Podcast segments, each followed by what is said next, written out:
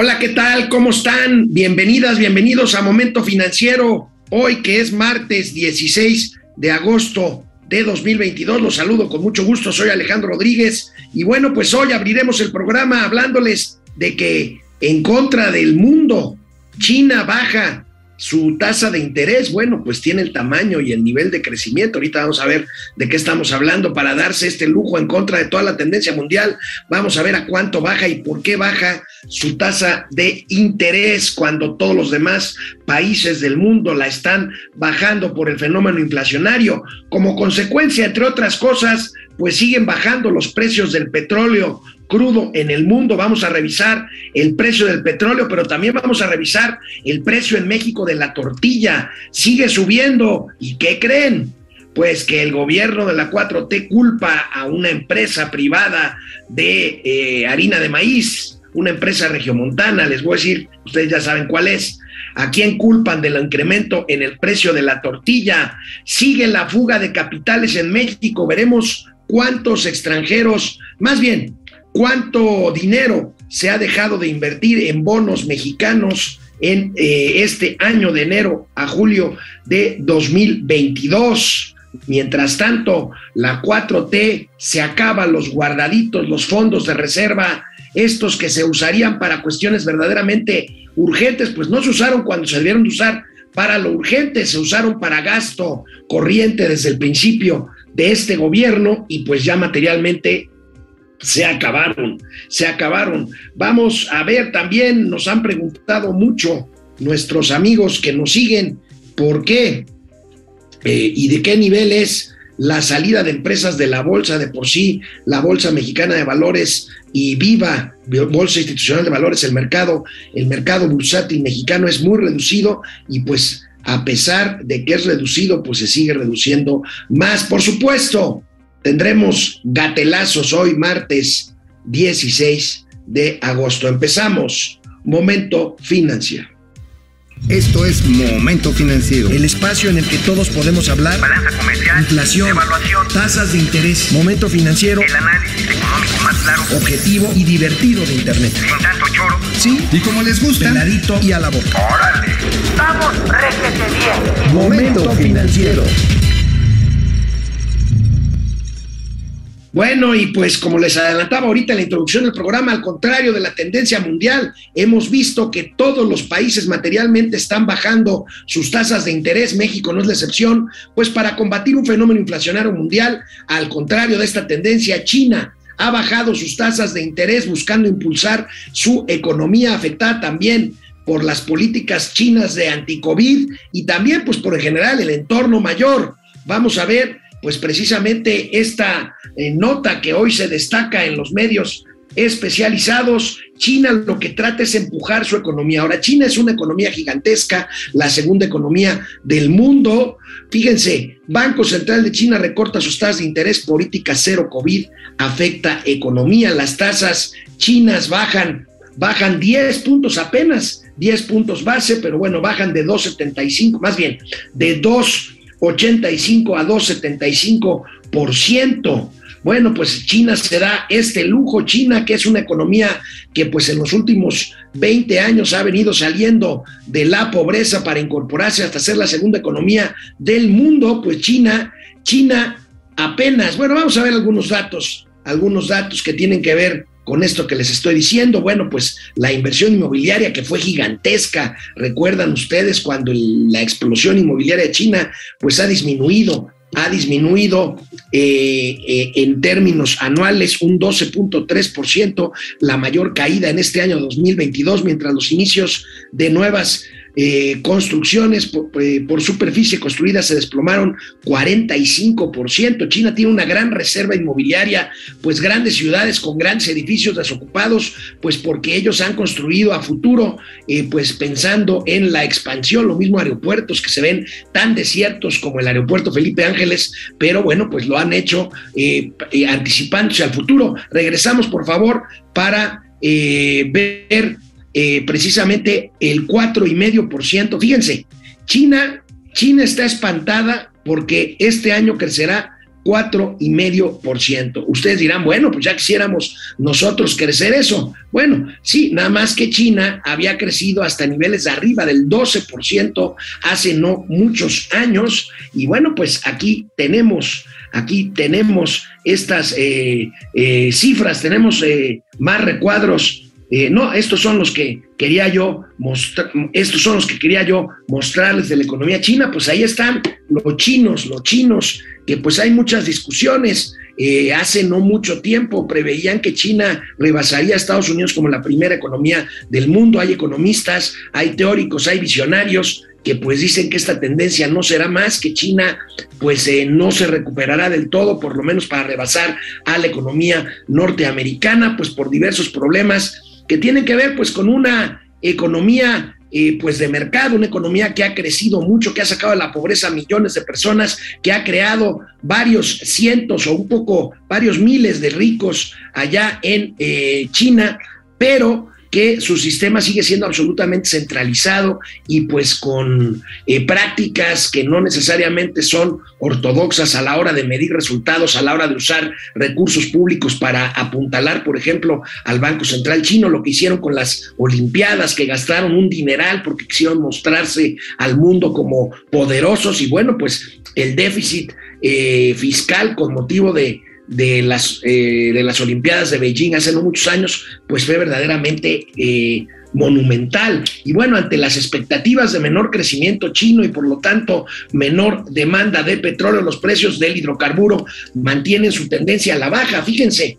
el petróleo en su precio referencial internacional ya llegó a niveles no vistos previo a la invasión de Rusia a Ucrania. Esta es una noticia importante porque, bueno, los precios se dispararon después de la invasión. Bueno, pues ya recuperaron el nivel previo eh, en el caso del World Texas Intermediate. Bueno, vamos a ver la información. Aquí tenemos eh, pues eh, los precios del petróleo que caen, que están en declive. Tenemos que implican estos datos, un impacto desfavorable por la actividad económica de China, eh, cotizaciones bajan a su menor nivel, como les decía, desde febrero, previo a la invasión de Ucrania. La invasión de Rusia a Ucrania fue, si la memoria no me falla, el 20 de febrero, a unos días de terminar ese mes. Y bueno, pues el World Texas Intermediate acumula el eh, petróleo referencial de Texas, allá en Estados Unidos, acumula un 10% de caída en tan solo dos semanas de lo que va del presente mes.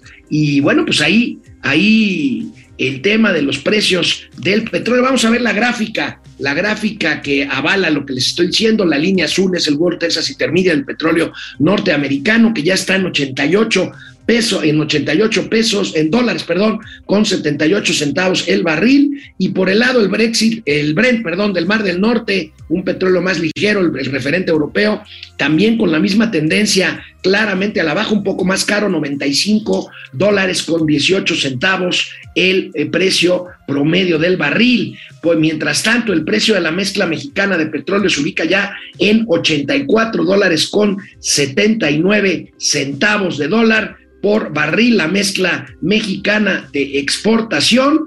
Y bueno, pues eh, aquí los precios que en el caso de México tienen un efecto doble, ahora sí que una buena y una mala. Eh, la buena es que se reduce la presión sobre el precio de las gasolinas, lo cual hace que el gobierno vuelva a cobrar por lo menos un porcentaje del IEPS a gasolina. La gasolina no va a bajar de precio, de hecho tiene un incremento importante si lo comparamos con el inicio de este gobierno, pero bueno, el gobierno volverá a recaudar, aunque sea parte del IEPS, y este, en ese sentido es una buena noticia para las finanzas públicas. La mala noticia, que también es una buena y una mala, perdón, el, el laberinto de mi razonamiento, porque bueno, teóricamente sería malo porque deja de recibir mayores ingresos por venta de petróleo, pero pues la mala es que por lo menos durante los últimos meses, eh, a partir eh, de mayo, más o menos abril, mayo de este año, pues estos excedentes en el precio eh, carísimo de la gasolina, estos excedentes de ingresos para el gobierno mexicano, pues fueron ocupados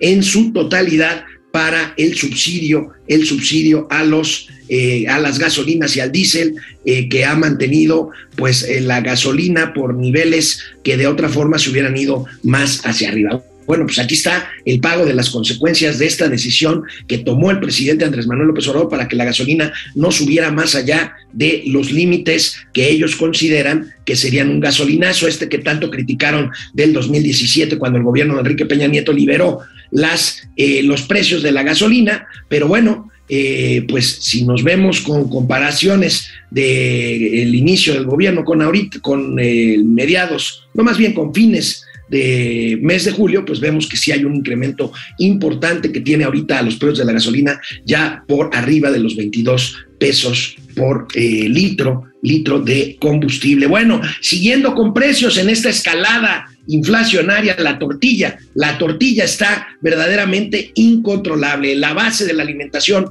mexicana y esto duele mucho a los mexicanos, les duele más al gobierno de la 4T y no porque nos duela a los mexicanos, sino porque incide en sus niveles de popularidad, que es lo que verdaderamente les importa. Bueno, pues aquí tenemos eh, eh, a cuánto ha llegado esta escalada inflacionaria en el precio de la tortilla. Vemos esta gráfica que es terrible, es terrible esta gráfica 21 eh, eh, pesos con 19 centavos en promedio. En agosto se vende el kilo de tortilla. Hay lugares en el norte del país en donde la tortilla ya está hasta en 30 pesos. Fíjense, estaba en 15 pesos en enero de 2021.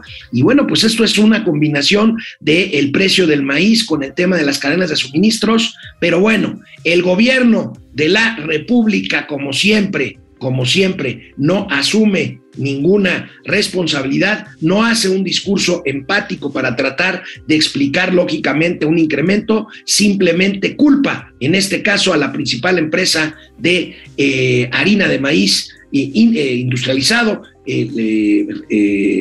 la empresa del Maseco, Maseca, precisamente la empresa que fundó Roberto González Barrera y que se conoce como Maseca, pues bueno, el presidente, no, en este caso no fue el presidente, pero sí fue su mañanera, el procurador federal del consumidor Ricardo Sheffield culpa a esta empresa de los altos precios de la tortilla. Vamos a ver. Eh, y tenemos las dos principales empresas proveedoras de harina de maíz nixtamalizado, que es Minza, y eh, Maseca. Maseca es el actor preponderante, como dicen los estudiosos de la economía y de esos aspectos de las leyes. En otras palabras, es el que más vende en el mercado mexicano. Minza vende mucho menos que Maseca. Y Maseca se ve que aunque suba o baje el precio del maíz, e, estos angelitos nomás saben subirle y van para arriba, para arriba, para arriba. Minza tiene un comportamiento eh, más parecido al mismo comportamiento que tiene la tonelada de maíz en el mercado nacional. Pero el comportamiento en tortillerías está directamente relacionado al precio que da Maseca. Entonces, yo creo que por ahí hay algunos fenómenos económicos que le va a interesar mucho a la COFESE estudiarlos, porque algo no está funcionando bien en el caso de, de, Maseca con la forma en que se comportan sus precios y cómo ellos orillan a la mayoría de las tortillerías en el país a aumentar el precio, aunque baje el precio del maíz, cosa que Minsa ha estado respetando. Es la información, señor presidente.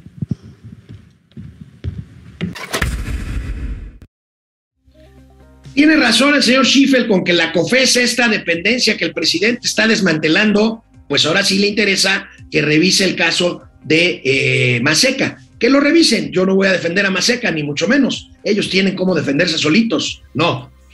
El tema es que este señor Schiffel, que pues le da por llamar angelitos a quienes hacen enojar al señor que tiene enfrente, pues lo único que le importa es quedar bien con él, con el vuelito, como le dice el señor Mauricio Flores Arellano. Y bueno, pues siguiendo con temas de precios, los útiles escolares a dos semanas del regreso de clase han subido hasta 30%. Esperemos cómo se comparte esto en las siguientes dos semanas, que incremente la demanda. Eh, ahorita pues eh, eh, todavía faltan, insisto, dos semanas. Recuerden que al muy estilo mexicano mucha gente lo deja a última hora. Ahora, ahorita hay otro elemento adicional eh, pues la gente ante la inflación y ante la crisis económica, pues quizá está tratando de guardar algo de dinero para, eh, en cuanto se pueda, pues eh, juntar algo de dinero, precisamente comprar los útiles escolares en las próximas dos semanas. Vamos a ver cómo se comporta y ante problemas de abastecimiento de energía, cadenas de suministros y recesión en el principal consumidor, otro producto que experimenta altísimos precios es el cemento mexicano. Eh, insisto, problemas de abastecimiento de energía derivados de la crisis esta por la política eh, del actual gobierno en materia energética. Y bueno, pues la recesión en Estados Unidos, el precio el precio pues ha subido y ha complicado mucho la actividad de las grandes empresas cementeras mexicanas. Hablamos fundamentalmente de Cemex, Cementos Mexicanos, la cementera más grande del mundo, sin exagerar, Grupos Cementos de Chihuahua y Olsin, dueña de Apasco, que se han visto abrumadas ante la expectativa de mayores presiones inflacionarias que encarecen su producción. 16%, 16% elevan hasta, hasta ese nivel su precio. Veamos la gráfica de arriba, ahí tenemos la variación anual en precios al primer semestre del 22 en el caso de Cemex ha subido 16% el cemento y 12% el concreto, también producen concreto. Y en el caso de Grupo Cementos de Chihuahua, otra de las grandes cementeras de este país, 11% en el caso del cemento, 8% en el caso del concreto. Pero para ilustrar lo que les estoy diciendo, que Estados Unidos es el principal consumidor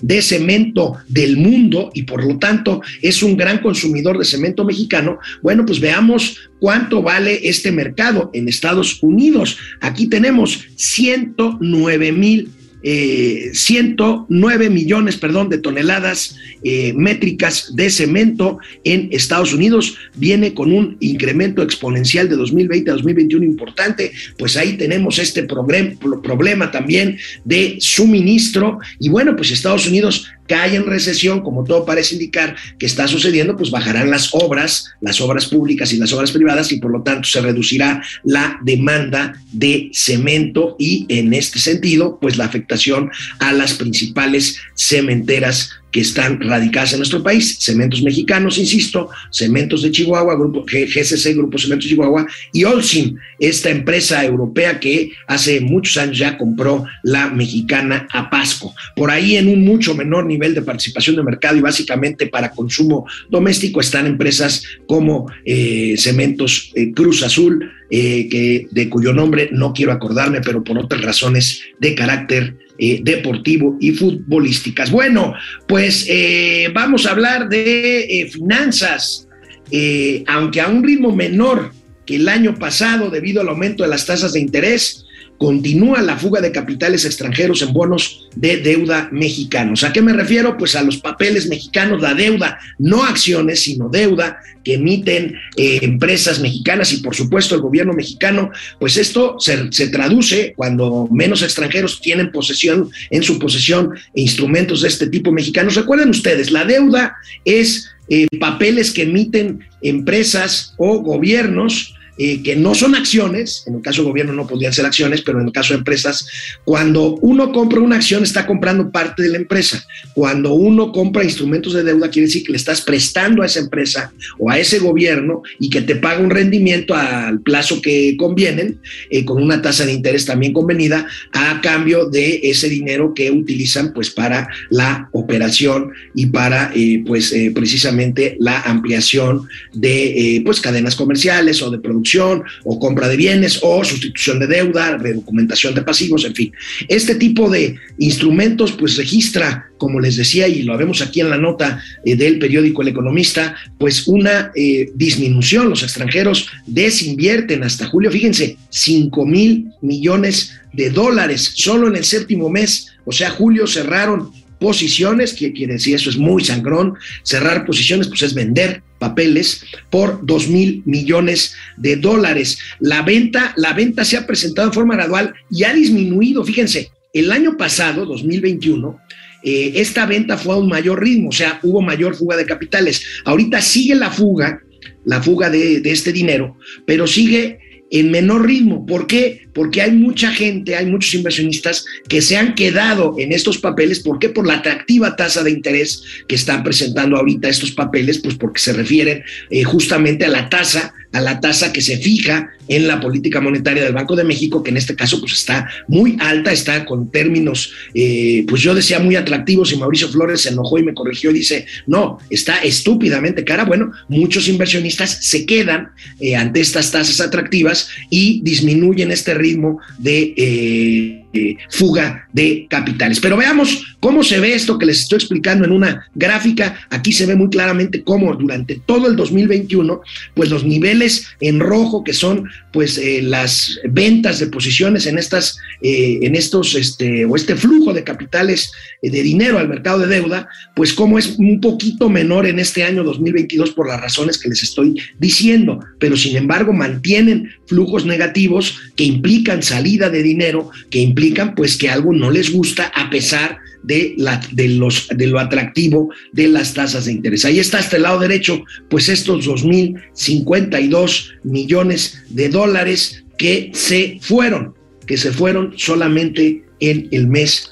de julio del mercado de dinero mexicano. Bueno, pues les he platicado aquí de los guardaditos, de los guardaditos eh, que el eh, periodo asqueroso perro neoliberal dejó a este gobierno, pues dejó un dineral, un dineral, ahorita vamos a ver cuánto había, este, miles de millones de pesos que se supone debieron de ser usados para apoyar, por ejemplo, las empresas en el cierre de la pandemia. No se hizo así, el gobierno se ha venido gastando estos guardaditos en gasto corriente. Y bueno, pues vamos a ver de qué estoy hablando. Vamos a ver esta información, los colchones financieros aún por debajo del nivel del inicio del sexenio.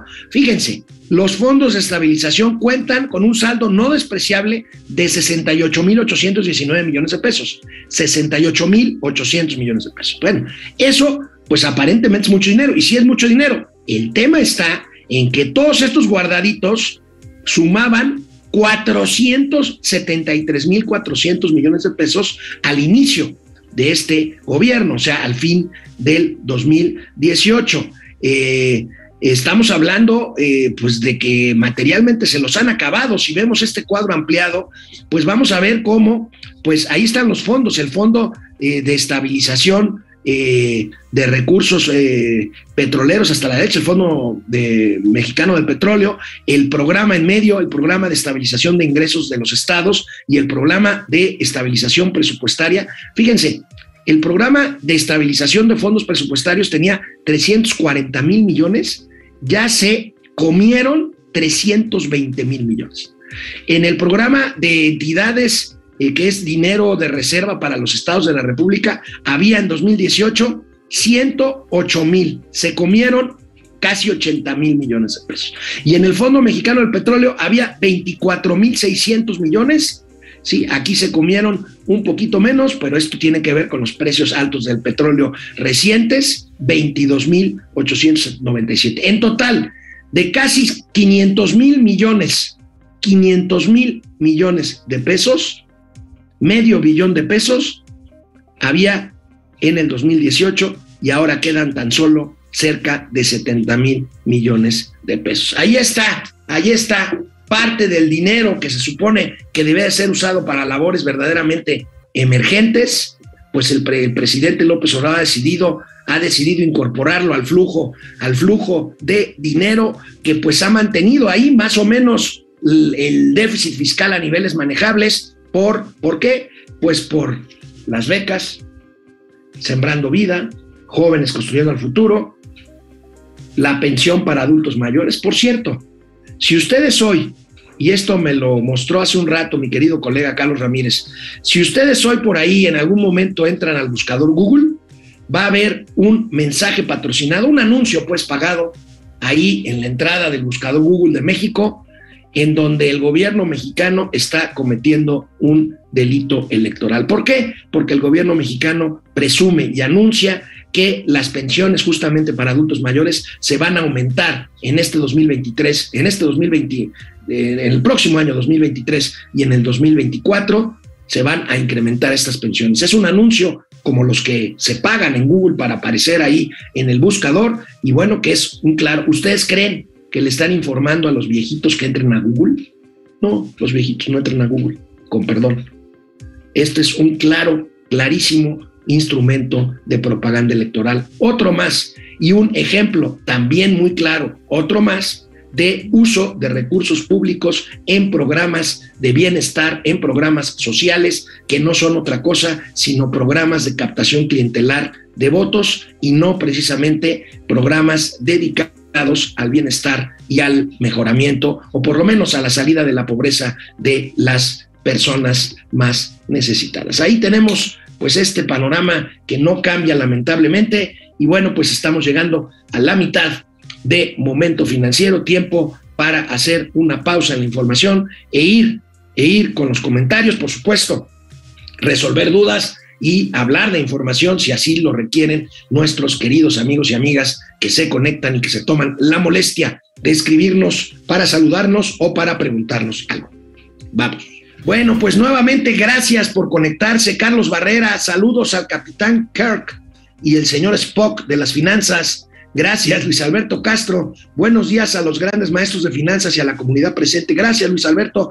Doctor, doctor Serrano, saludos a Moroco Topo y al inspector Ardilla. A Mauri, un día me hace decir tu edad, se me hace que somos de la edad. El inspector Ardilla, ¿se acuerdan de él? Bueno, por lo visto el doctor Serrano, sí. Guillermo Sánchez, saludos, Guillermo. Jacob Frías, Buenas, buenas, tíos financieros y comunidad financiera. Salud Vargas, hoy es el cumpleaños de mi hijo. Happy birthday, son saludos. Felicidades, feliz cumpleaños al hijo de Saúl Vargas. A ver si nos dice cuántos años cumple y cómo se llama eh, su nombre de pila, por supuesto, para eh, proteger su identidad, pero su nombre de pila para saludarlo, Saúl querido. Francisco García, buen día. Las empresas se salen de la bolsa mexicana por el acoso del SAT y el temor a que les inviten unos tamales de chipilín.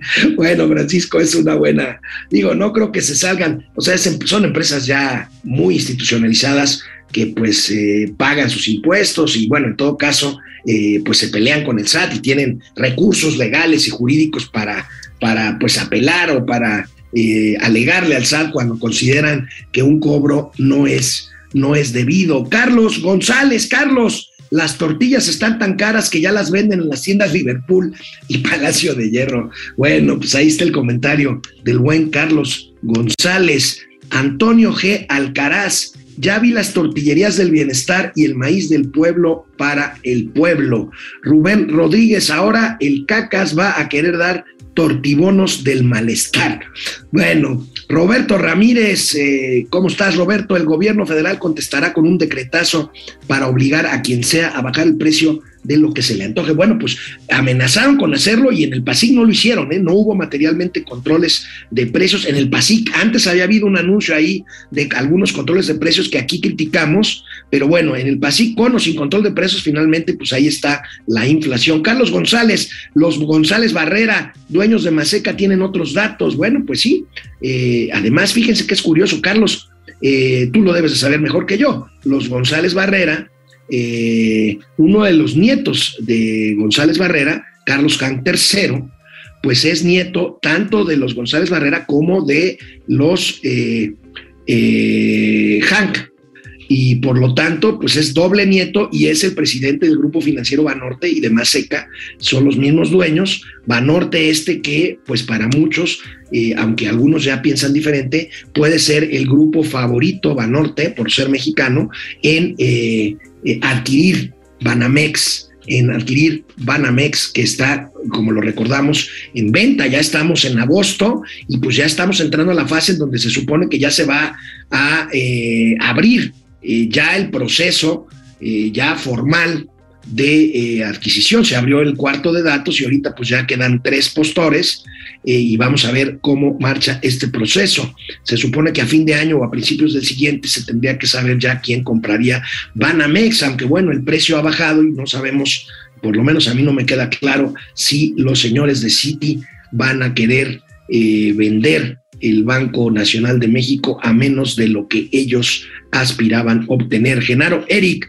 estos guardaditos, siguen guardaditos en sobres amarillos. Bueno, se sacó un 8 el señor Genaro Eric en sobres amarillos, los guardaditos del gobierno federal. Alex dice a Mauri Serranov, no hay que ser ingenuos, los guardaditos se los dieron y los maneja el ejército para ahorrarse la rendición de cuentas. Bueno, yo nada más te voy a decir algo, doctor, y es muy probable que lo sepas. Estos guardaditos, y a mí me consta porque fui funcionario de la Secretaría de Hacienda y Crédito Público, tenían reglas de operación, y me refiero con reglas de operación tanto a la administración de estos fondos en cuanto a sus rendimientos, pero también en cuanto a la posibilidad de sacarlos y gastarlos, reglas muy estrictas, muy claras, muy definidas, que este gobierno, como muchas otras cosas, se pasó simplemente, como lo ha hecho con la Constitución, nada más, nada menos, se las ha pasado por el arco del triunfo, porque de otra forma esos recursos se hubieran usado en todo caso para otras cosas y concretamente para, sin ir más lejos, apoyar eh, eh, a las empresas que cerraron sus puertas durante casi dos años por la epidemia de COVID-19.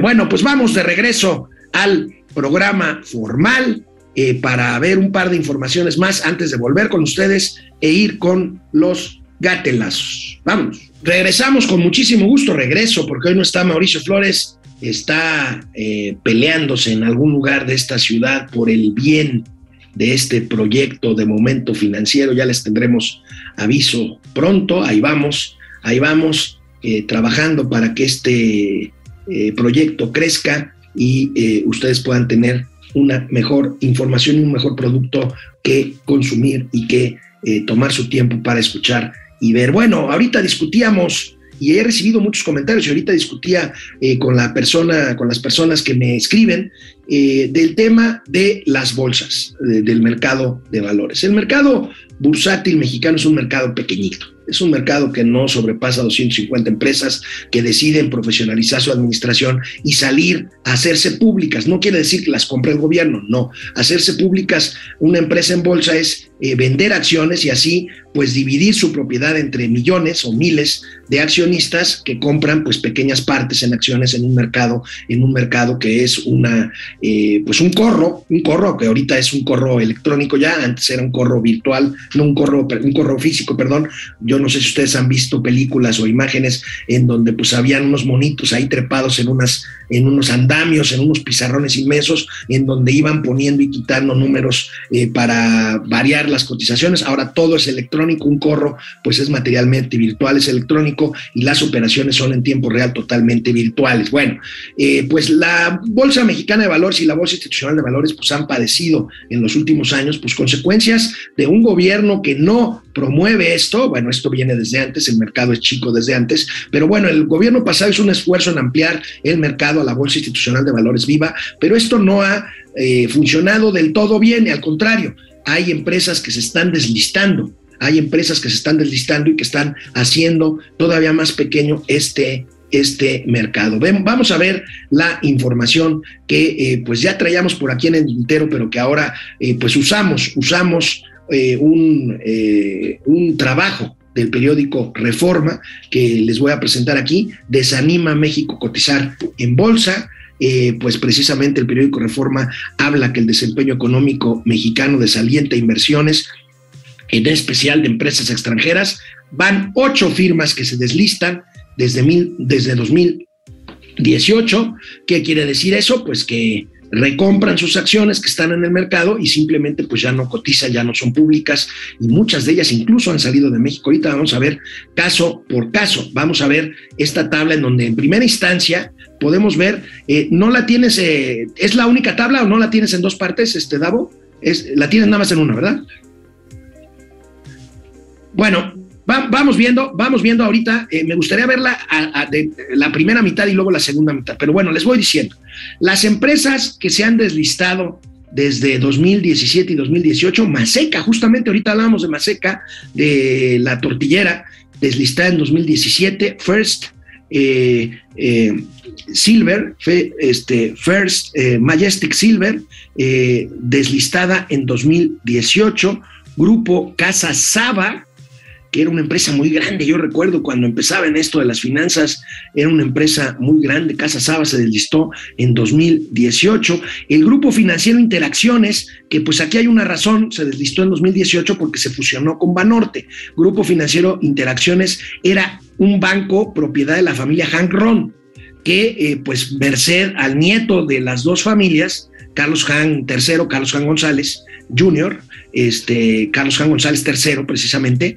eh, pues eh, se hizo de la presidencia del Grupo Financiero Banorte que fusionó a Interacciones y que son dueños también de eh, eh, Maseca, justamente. En 2019 se deslistó Racini, que es una empresa del centro del país, una gran vendedora de autopartes, piezas completas para automotores en la industria norteamericana. Eh, Citigroup, Citigroup justamente se deslistó en 2019 y se mudó al SIC. Eh, aquí está ya, mejor. Muchas gracias, señor productor. Se mudó al SIC, al eh, eh, Sistema Internacional de Cotizaciones, General de Seguros se deslistó en 2021 por integración con Peña Verde. Vio papel esta empresa de un compadre del presidente López Obrador deslistada en 2021 por estrategia de la empresa. Imagínense una empresa pues beneficiada en un gobierno que se sale de la bolsa, pues quién sabe. Porque Maxcom deslistada en 2022. Y bueno, vamos a ver las siguientes empresas que se han deslistado por otras razones por quiebra fundamentalmente, crédito real, una SOFOM que quebró, eh, pues está deslistada en proceso por quiebra, en proceso de desliste por quiebra. Omex, esta gigantesca empresa viviendera que tuvo su pues boom gigantesco en el sexenio de Vicente Fox, fundada por los hermanos de Nicolás, eh, estos hermanos Eustaquio eh, de Nicolás y sus hermanos eh, sinaloenses, llegaron a tener tal éxito que compraron hasta equipos de fútbol, fueron propietarios de, del equipo de fútbol que jugó ahí algún tiempo en, en Sinaloa. Este, ahorita me acuerdo cómo se llamaban estos equipos, tenían su estadio allá en Culiacán, este, Aeroméxico, que ya hemos comentado que está en proceso de desliste por la reestructura financiera que sufrió, y bueno, pues también tenemos grandes empresas como Bachoco, la productora de pollo y huevo, propiedad de los hermanos Burs, de la familia Burs, en proceso de, de desliste, Elementía, eh, en proceso de desliste, del lado derecho, pues el valor, el valor eh, de las empresas, el valor de capitalización, Fortaleza en proceso, Grupo Lala, el grupo lechero de la Laguna en proceso de desliste, y quienes han anunciado que se van a salir de la bolsa, Sanborns, la empresa de Carlos Slim, que parece que no le está yendo bien. A mí me preguntaba la otra vez un millennial, me dice, ¿y tú conoces a alguien que vaya ya a Sanborns? Ya no digamos a tomar café, a comer con cierta frecuencia o a comprar cosas, pues eh, Sambos parece que tiene problemas, igual que Sears, otra empresa del grupo Carso, Chedraui, la tienda de supermercados del sureste mexicano, anunció la posibilidad de deslistarse también, al igual que Herdes.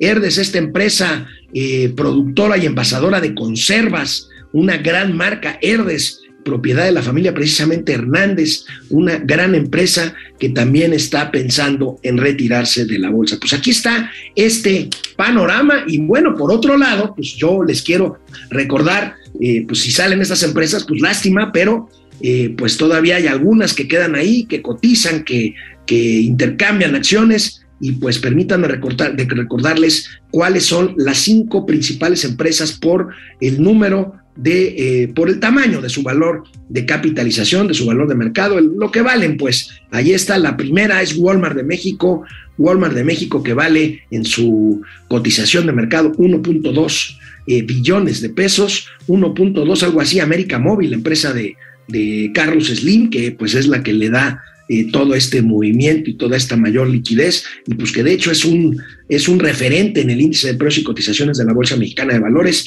Grupo México, la minera de allá del norte del país, 637 mil millones de pesos. FEMSA, de la cual hemos hablado mucho en los últimos programas, FEMSA, la dueña de Oxos, 463 mil 595 millones de pesos, y precisamente Banorte, grupo financiero Banorte, que está empuja por Banamex, con un valor de capitalización de mercado de 358.269 millones de pesos. Ayer me quedé con una nota eh, aquí en el tintero eh, y algunos me lo reclamaron. Una disculpa, aquí está.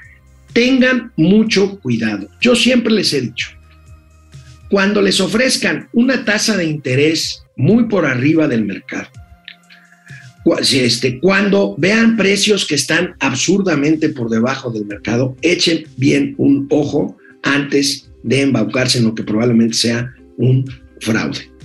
Chequen bien de quién se trata, si es de confianza, si no es de confianza, porque la mayor parte de las veces, pues es que se trata de un fraude. Y ha habido páginas, páginas de internet que están vendiendo autos usados, están vendiendo autos usados eh, eh, a precios muy bajos, que han resultado ser precisamente acciones fraudulentas. Vamos a ver, vamos a ver de qué estamos hablando. Eh, están proliferando, se me fue un poquito la señal, ya la recuperé. ¿Estamos bien, señor Davo? Sí. Ahí está. Ofertan autos y desaparecen. Chéquense muy bien porque son páginas de, internet que enganchan con precios bajos y envíos gratis. Conducef tiene reporte de 180 sitios. Vamos a ver cómo funcionan estas eh, pseudoempresas que no son más. Ahí está el flujo, eh, ahí está el flujo y los precios. Eh, ponen fotos muy bonitas de los carros, eh, dicen, oigan, pues este, danos tus datos si te interesa, cotiza y, luego te piden un número de, para empezar, pues que te pidan un número de cuenta ahí ya pues eh, es que algo anda mal. O sea, se supone que esto hay que hacerlo sobre una plataforma pues bien posicionada, bien prestigiada, que, que conozcan que está usada, pero ya que te pidan un número de cuenta o que te pidan que deposites un enganche o un depósito de garantía a una cuenta X, ojo, porque pues esto ha derivado en muchas quejas que están tanto en la CONUCE como en la Procuraduría Federal del Consumidor y pues que se trata básicamente de un fraude. Insisto, yo siempre le dije a mi hija, nada es gratis. Cuando te ofrecen algo gratis o más barato o interés más caro de lo que es, pues chécate muy bien con quién estás hablando porque es muy probable que se trate que se trate de un fraude. Bueno, pues hasta aquí, hasta aquí la información. Tengo pues bastantes gatelazos el día de hoy, martes. Vamos a leer sus comentarios, hacer una pausa para regresar con los gatelazos de hoy, martes, que es 16 de agosto. Bueno, pues aquí estamos, Saúl Vargas, desde Los Ángeles, California, gracias. Eh, Israel Corralejo, saludos comunidad LGB.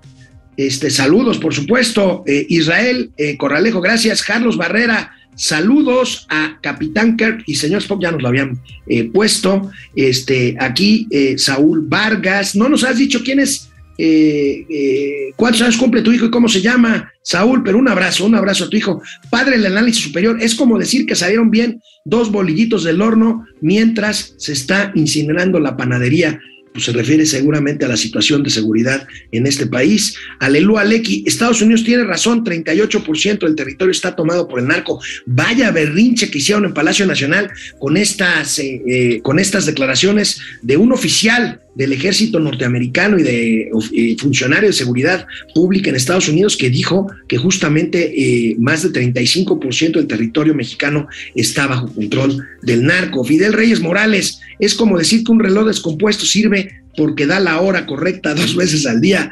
José Almazán Mendiola, eh, alguien que avienta un muñeco del doctor Simi en la mañanera, es que estaban unos memes por una, una cantante muy famosa que estaba en concierto y le aventaron un muñequito, ¿no? Este, creo que era Lady Gaga, ¿no? Sí, Lady Gaga. Mau Ríos, ese Vampipe es un loquillo, es bárbaro, Vampipe. Aurora Jarillo, felicidades, Alex, lo sigo desde que iniciaron. Gracias, Aurora. Arturo Barrera, si no se hace nada, AMLO va a hacer en 2024 lo que otro tirano de Colombia hizo, Daniel Ortega, mandó a la cárcel a todos los candidatos y periodistas que no hubiera oposición y ganar las elecciones. Despierta México. Arturo, que la boca se te haga chicharrón. Hay quien cree que eso suceda. No lo vamos a permitir. José Almazán Mendiola, como Cabac.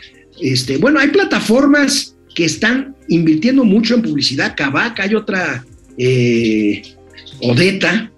Habría que checar bien las credenciales de estas empresas. Dulce, Dulce Villegas, me apareció esta página, lo bueno que no la compartí con un familiar que está buscando precios de autos. Gracias. Leonora Patti, con este gobierno híbrido obradorista, ya no sé si vamos como Venezuela, Argentina o Cuba, lo único que sabe es que vamos cada día peor. Leonel Rodríguez, buenos días desde Bogotá. Saludos, Leonel, platícanos cómo les está yendo en estos primeros días con Gustavo Petro, Israel Corralejo, estas cosas ya son muy viejas. En Estados Unidos les llevan como 10 en fraudes.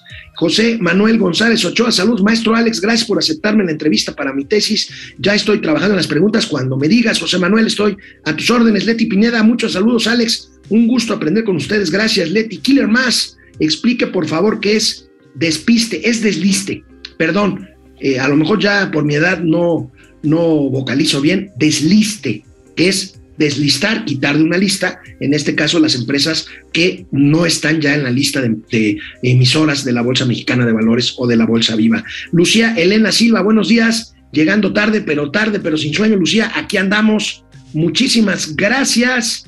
Vámonos con los gatelazos. Saludos a Saúl Rodríguez, efectivamente. Vámonos. Bueno, pues eh, seguimos. Permítanme seguir con los gatelazos para negar lo innegable el grave problema del crimen organizado y de la inseguridad en México. El presidente dio la señal para que los demás salgan pues a decir a decir barbaridades para negar lo innegable ante las cifras que son del propio gobierno, fíjense.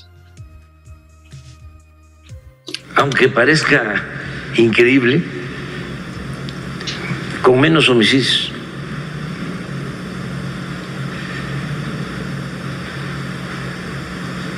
Sin embargo, por la propaganda, la percepción es otra.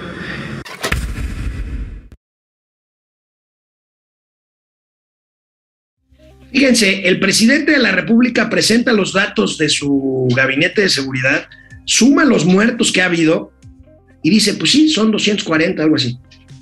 Sí, pero es propaganda.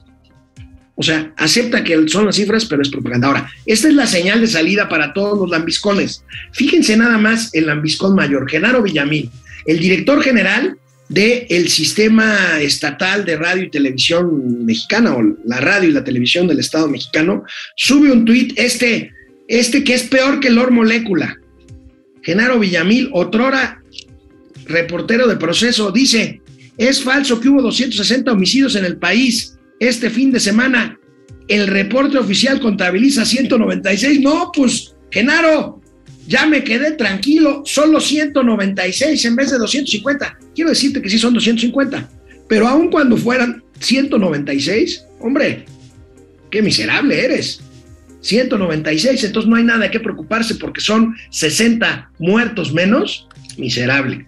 Y todavía el crudo, más bien, el todavía crudo Mario Delgado con un gran. No, no, no, no, no, no, no, no. Tengo primero otro lambiscón. Bueno, este no es como los lambiscones Genaro y el molécula y todo. Es el secretario de gobernación, pero patético ayer. El presidente, cuando vio que se enredó en lo que les acabo de presentar, pues pidió que el gabinete de seguridad diera una conferencia de prensa al mediodía de ayer en donde, pues, siguieron negando lo innegable y dicen que el programa está funcionando y que si hay violencia es porque quiere decir que el programa está funcionando, válgame. No, no es que querramos minimizarlos, pero pues desde luego hay una estrategia del gobierno federal de combate a la inseguridad que está dando resultados. Ya verán, ustedes conocerán las cifras eh, el próximo día 20. Eh, hay una baja en la incidencia delictiva, pero pues cuando se combate a la inseguridad no estamos exentos de que haya reacciones, en este caso, pues eh, ya explicó el secretario de la Defensa, el secretario de Marina, la secretaria de Seguridad y el subsecretario de Seguridad cuál es la respuesta del, del Estado mexicano a esta problemática específica. Gracias, aprovechando. negar lo innegable, negar lo innegable. Es obvio, es obvio que están nerviosos porque pues los hechos ahí están. Y los medios, no exageramos, ayer subí un tuit en donde dije, presidente, no se equivoque, nadie se muere voluntariamente para dañar a su gobierno. Ninguna mujer violentada se deja ultrajar para que los conservadores conspiren contra la 4T. Ojo con esto. ¿eh? Bueno, vamos al siguiente gatelazo. El todavía crudo Mario Delgado con un gran gatelazo. Ven nada más esto. Pues la delincuencia tiene actividades delictivas, entonces no es de... Pues la delincuencia tiene actividades delictivas, entonces no es de pues la delincuencia tiene actividades delictivas, entonces no es de... Pues sí, la delincuencia tiene actividades delictivas, no hay de qué sorprendernos, ¿verdad? Señor Delgado, que todavía anda crudo, esto está como el gatelazo original de las mascarillas o los cubrebocas sirven para lo que sirven y no sirven para lo que lamentablemente no sirven. Gatelazo, en fin, que la 4T nos da la pauta para encontrar otras alegorías visuales de lo que está pasando con este gobierno que yo le llamo un gobierno fallido.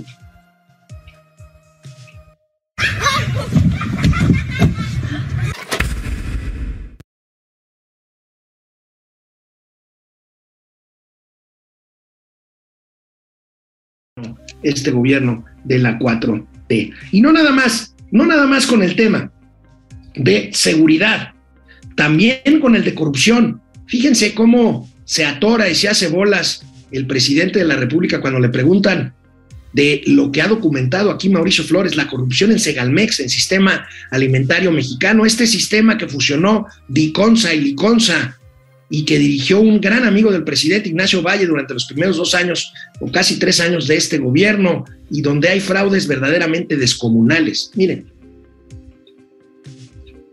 Eh, presidente, en este, en este tema en específico, preguntarle, las, eh, los desvíos de recursos que se hicieron en inversiones hacia empresas privadas de Chiapas fueron ordenados por el director y el director sigue estando dentro del gobierno federal. Sí, pero eso ah, hay que esperar a que nos explique el secretario si existe eh, de parte de él responsabilidad.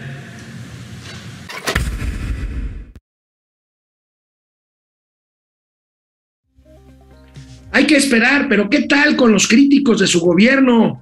Con Sarmiento, con Loret, con Ciro, con Dolia, con Carmen Aristegui.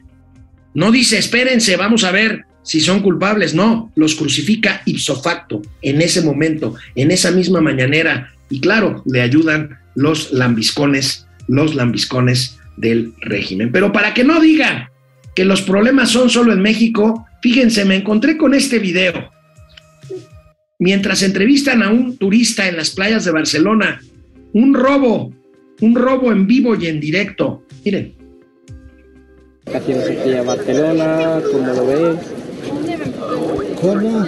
¿Cómo lo ves aquí Barcelona, la playa, aquí Barcelona, el buen tiempo? me encanta, la playa muy bonita, el agua limpia y fría, hoy fría. Hay todo el mundo y, y todo el mundo puede hacerlo. ¿Y por qué te gusta Barcelona? ¿Qué es lo que tiene? ¿La playa, el buen tiempo? La playa, buen tiempo. El bolso. Eh, muchas muy bonitas y todo. También comida. El barrigón.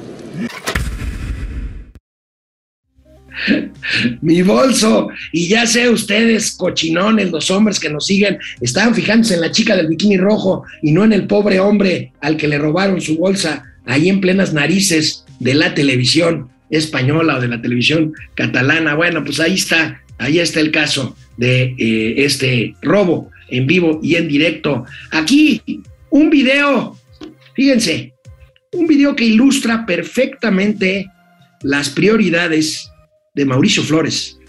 No es ni su columna en La Razón, ni su programa en Azteca, ni su columna en Independiente, ni Momento Financiero, ni su amistad conmigo. Vaya, ni sus hijas. Esta es la prioridad de Mauricio Flores Arellano. Salvar el trago, salvar el trago, no importa que la bebé se caiga, se caiga y se dé un centonazo. Bueno, pues ya mañana se defenderá aquí Mauricio Flores. Dicen que no hay que hablar mal de los ausentes. No estoy haciendo nada indebido. Así es, así es mi amigo Mauricio Flores. Bueno, este, algo más, Davo, todo bien, ¿verdad? Bueno, pues nos vemos mañana. Nos vemos mañana aquí en Momento Financiero. Mañana ya será mitad de semana, miércoles de las mentiras, miércoles de Vilchilazos. Vamos a ver qué nos regala la señora Vilchis el día de mañana. Aquí se los tendré en los Vilchilazos como parte de los gatelazos. Nos vemos mañana. Música